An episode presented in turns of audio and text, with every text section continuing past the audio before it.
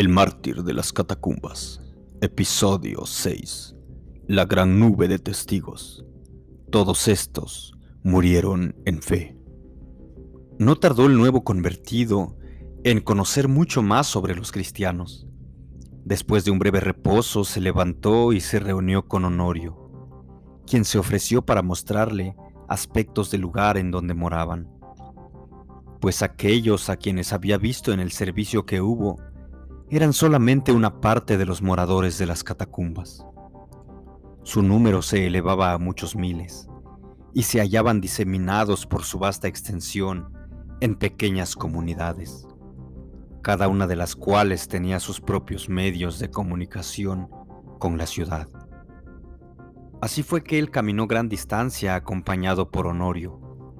Se maravillaba sobremanera del número de personas a quienes encontraba y aunque sabía que los cristianos eran numerosos, no suponía siquiera qué tan vasta proporción de ellos tuviera la valentía de escoger esa vida en las catacumbas. Tampoco era su interés por los muertos menor que por los vivos.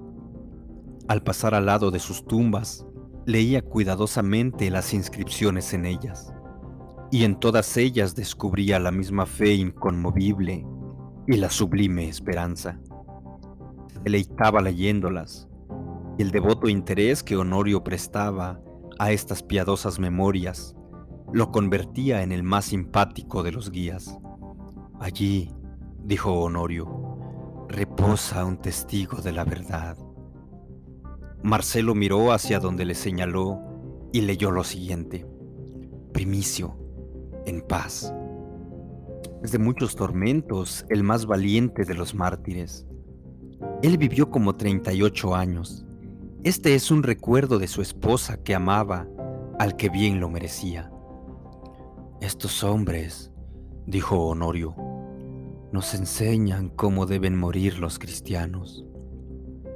Más allá hay otro que también sufrió lo mismo que Primicio. Pablo fue muerto sufriendo torturas, a fin de que gozara de las eternas bienaventuranzas. Y allá, dijo Honorio, está la tumba de una noble dama, quien mostró una fortaleza tal que solamente Jesucristo puede conceder a un al más débil de sus seguidores en la hora de la necesidad. Demencia, torturada, reposa, ella resucitará. Si fueres llamado, dijo Honorio, a pasar por el artículo de la muerte. El espíritu instantáneamente es ausente del cuerpo y presente con el Señor. La prometida vuelta de nuestro Señor, la cual puede suceder en cualquier momento, constituye la bendita esperanza de los cristianos adoctrinados porque el mismo Señor descenderá del cielo con aclamación, con voz de arcángel y con trompeta de Dios. Y los muertos en Cristo resucitarán primero.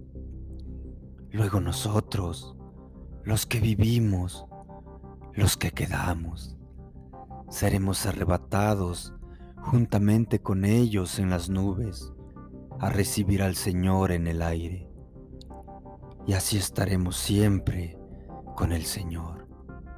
Honorio continuó diciendo, aquí reposa Constancio, quien en doble sentido fue constante a su Dios mediante una doble prueba.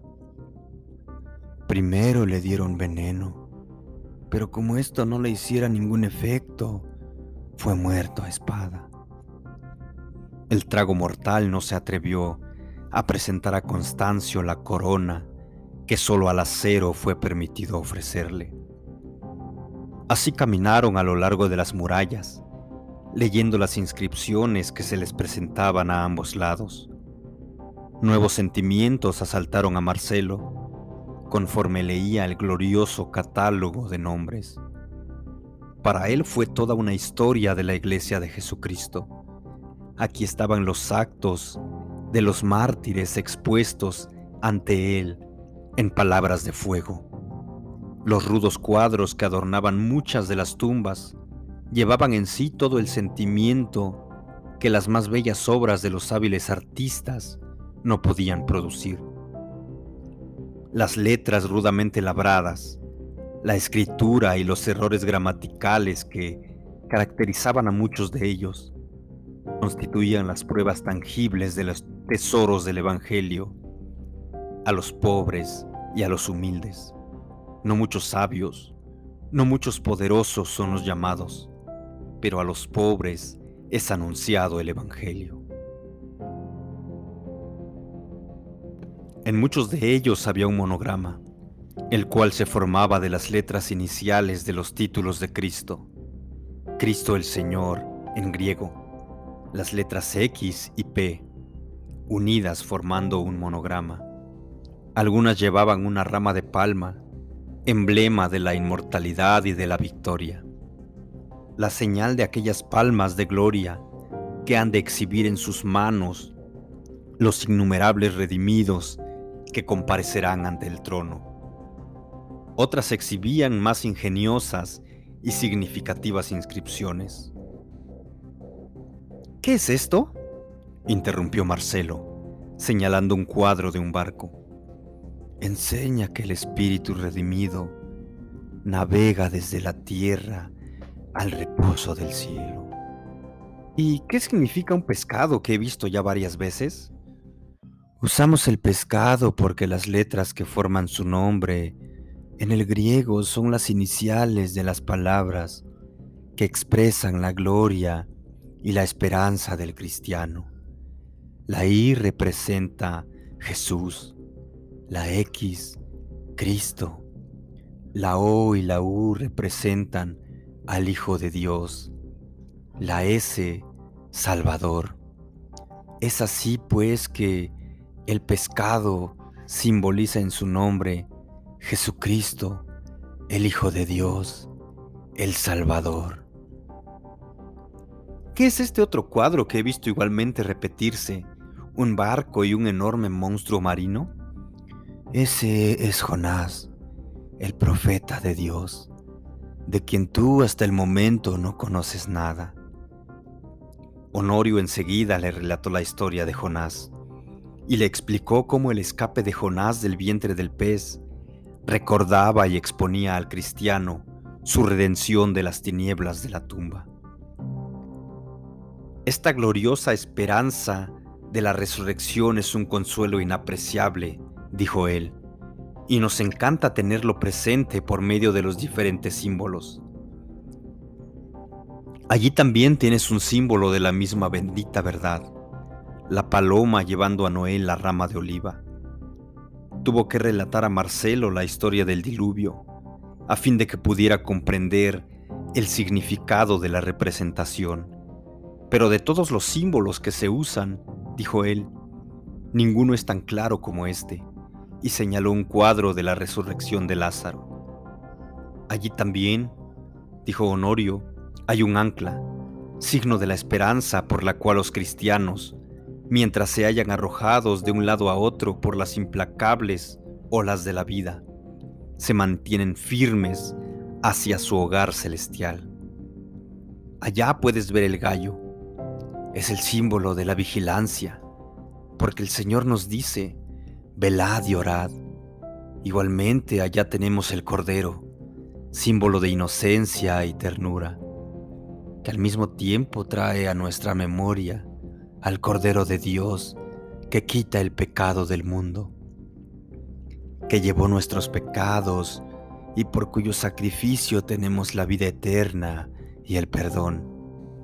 Allí de nuevo tenemos la paloma, que como el Cordero representa la inocencia, y otra vez más la tienes allá, portando la rama de oliva de la paz.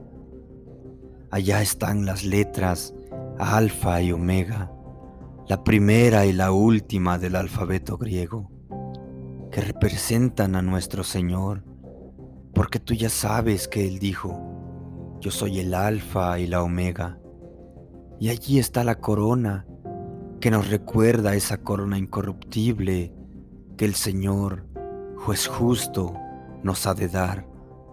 Es así como nos complace rodearnos con todo lo que nos aviva el recuerdo del gozo que nos espera. Enseñados de ese modo, miramos desde este ambiente de tristeza y tinieblas, y gracias a una viva fe, vemos sobre nosotros la luz de la gloria eterna.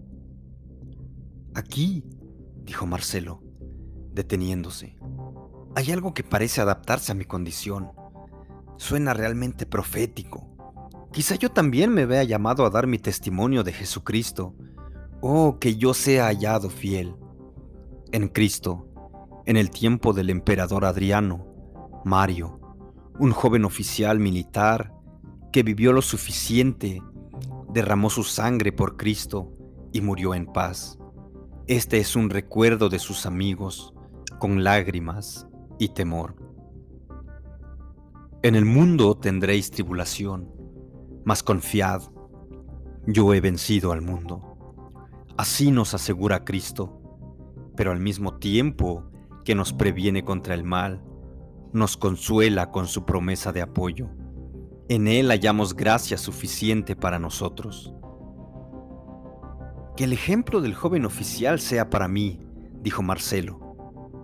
Yo puedo derramar mi sangre por Cristo Jesús, lo mismo que Él. Que yo muera igualmente fiel como Él. Morar aquí entre mis hermanos, con epitafio semejante será el honor supremo, y no un mausoleo como el de Cecilia Metela.